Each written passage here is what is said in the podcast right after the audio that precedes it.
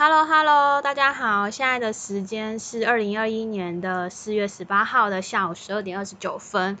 那我那天听到一个 podcast 啊，它题里面就是在讨论一个议题，就是说一般人觉得创业通常代表风险，但这 podcast 主要是来分享如何降低风险。的创业里面有提到一个小故事，我觉得很有趣。反正就是有一个销售人员叫做马丁，他在印度帮一个洗衣洗衣品牌呢研究如何销售到当地的居民。那洗衣粉还有什么地方可以改进？当地的人都说没有，但是他观察到一个问题，就是大部分当地大部分的洗衣洗衣服的人都是女性，而且传统的观念认为女性就是应该女人要做，所以当地的女人都非常的不爽。因此他就在洗衣粉的包装上印了一句话：此洗衣粉同样适用于男性。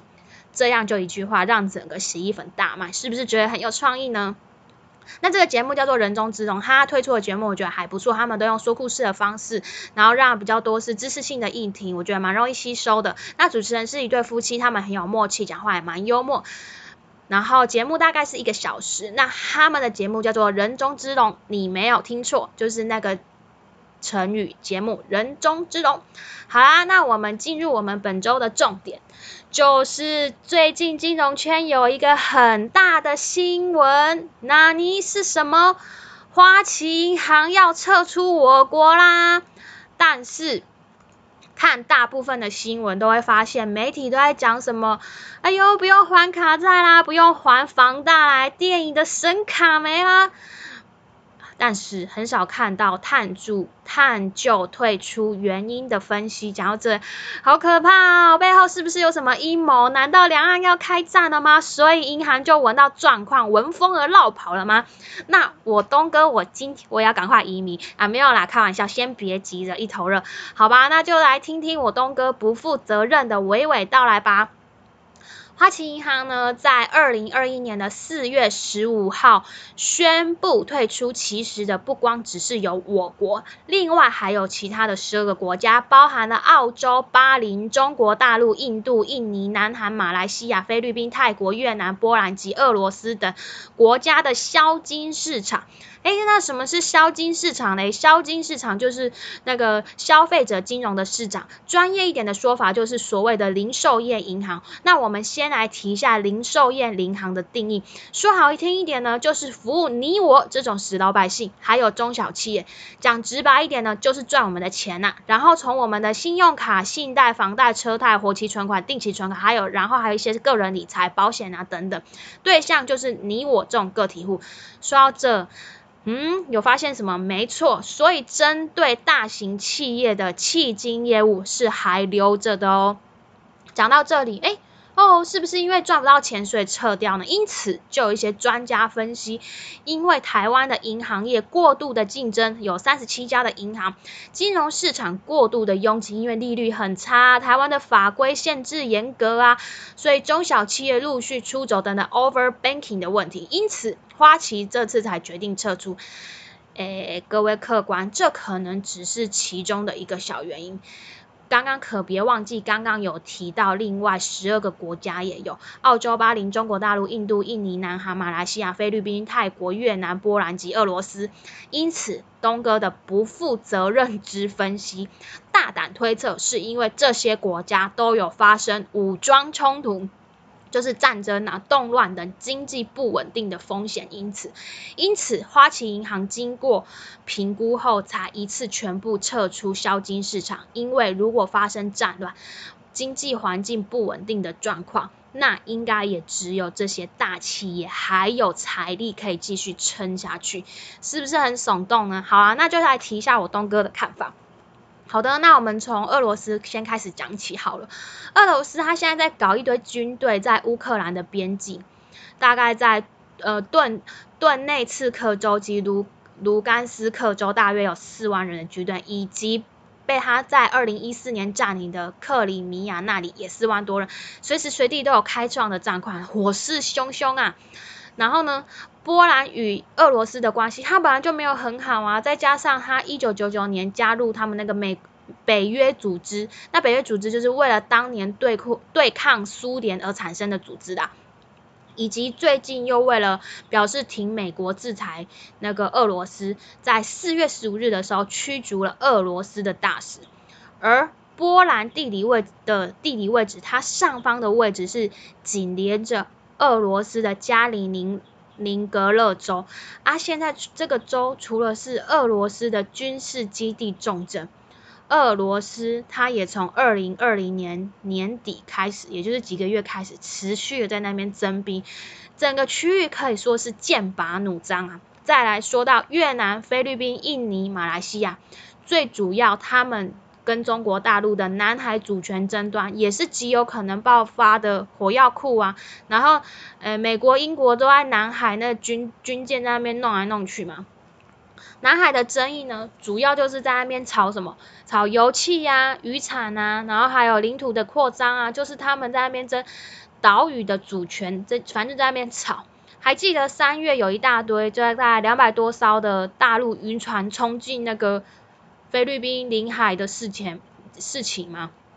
对不对？然后再就是我们国我国的部分嘛，就是两岸关系的紧张啊，不用多说啊。现在不是对岸的军机常常一直飞来我们上面乱，再加上我国经济出口到二零二一年的一月的数据，我们有三分之一都是要依赖对岸，这是经济部都可以查得到的哦。那南韩的部分，朝鲜半岛的诡谲的局势应该也不用多说了嘛，多说了吧？就是然后。北韩最近又在三月二十一号试射了两枚飞弹，然后呢，三月二十五号又再发射两枚的短程什么什么短程飞弹，哟，好恐怖哦！再加上中国大陆跟南韩四月三号他们在福建厦门举办了外长会谈。如果你说停北京奥运就算，南韩还欢迎中方加入快太平洋伙伴全面进步协定。CPTPP，美国心里这时候哦，就说啊，你现在是忘记你还有美国的林北哈，你老爸对不对？然后泰国呢，就是他在二零二零年的学运爆发，到现在都还没有落幕哦。那他们人民不是在那边一直反他们的政府嘛，然后在那边被镇压。印度呢，就是因为中印边界，他们有三个领土边界在那边搞不定，两大国在那边搞来搞去，就他们说的。中国、印度三段边境在那边战争，然后中印他们也是有搞贸易战争啊。巴林，那巴林它就是巴林这个国家，它就是跟伊朗有关系嘛。那大家都知道，美国跟伊朗关系不好啊，然后伊朗又一直不爽巴林建美国场地啊，然后第五舰队基地威胁他，然后一直说要找机会派恐怖分子弄他这样。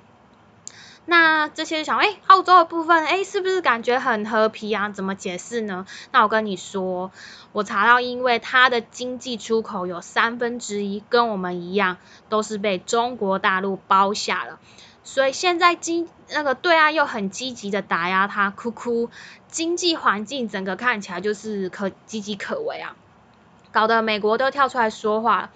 美国国家安全委员会印太。事务调调解员叫做坎贝尔，他在三月十六号的时候对澳大利亚媒体表示，在中国大陆停止对澳大利亚经济胁迫之前，美国不会让中国大陆在中美双边关系上得到改善。那中国大陆还用说吗？他就是跟所有的人都拉在一起。刚刚有说到中印边界的吵架，也有他的调。然后呢，南海议题那几个国家也都有他的调。那澳洲啊，对不对？还有我们两岸关系的紧张，以及中美贸易战啊，然后美国国家政策也做